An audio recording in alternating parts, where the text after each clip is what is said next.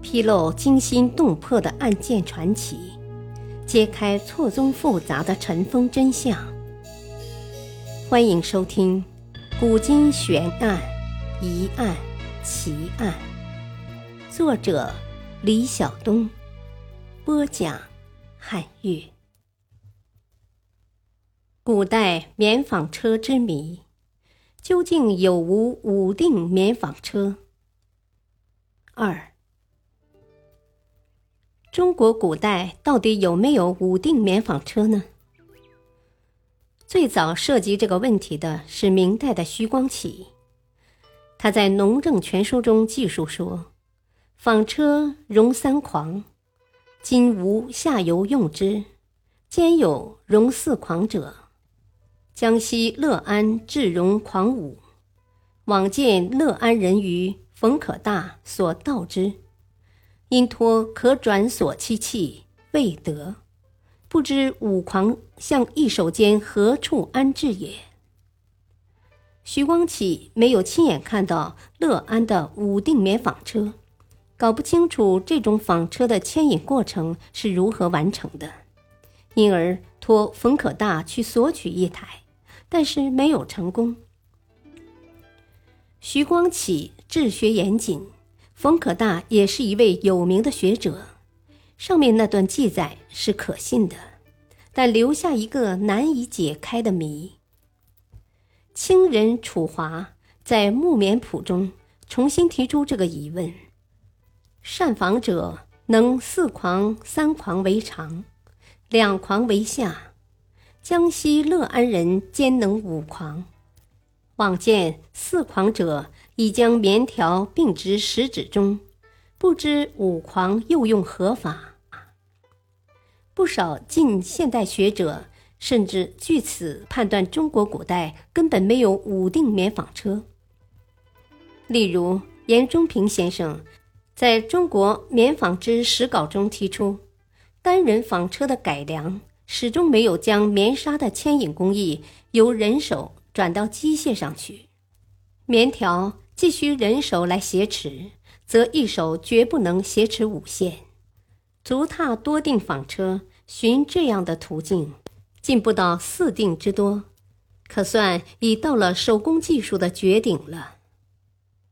他认为，钟鸣之世这种纺车的装置似未超过三定。《中国纺织科学技术史》一书也认为，江西乐安的五定脚踏纺车。是用来加粘麻铝等纤维的合线车，似不能用来纺棉纱。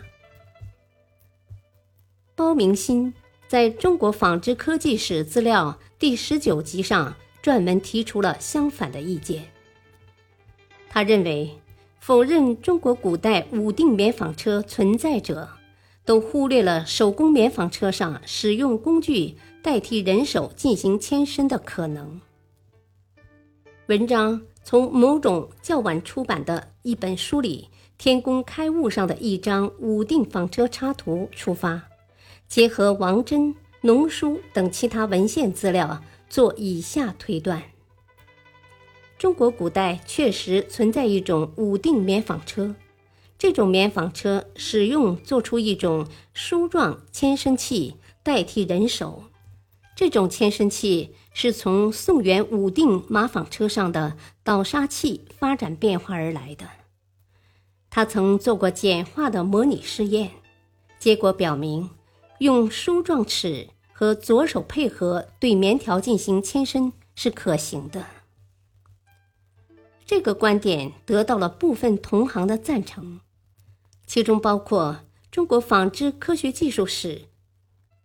古代部分的主要编写者周启成，但是由于资料的缺乏，文章对武定棉纺车牵伸机构及工艺的描述带有很大的假设成分。中国古代武定棉纺车的存在与否，也引起国外学者的关注。例如，德国的库恩博士和美国的华裔学者康超。都对此表示过极大的兴趣。这个问题的真相将有待于新的有关文献和实物的发现，以及更深入的研究。历史话外音：纺车是从我国用来加工丝绸纤维的机械派生出来的，一根丝线有几百米长，其抗拉强度为每平方厘米四千五百七十千克。这比我们已知的任何一种植物纤维的强度都高，并接近某些工程材料的强度。在我国最迟不晚于公元前十四世纪，蚕已被驯化，丝绸工业已经发展起来。这种机器在一百二十一年刊印的《说文解字》里提到过，在两百三十年刊印的《广雅》中又一次提及。而于一千两百三十七年刊印的《耕织图》丛书中，第一次将此机器描绘出来了。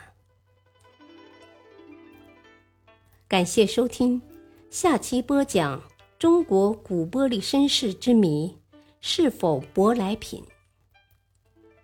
敬请收听，再会。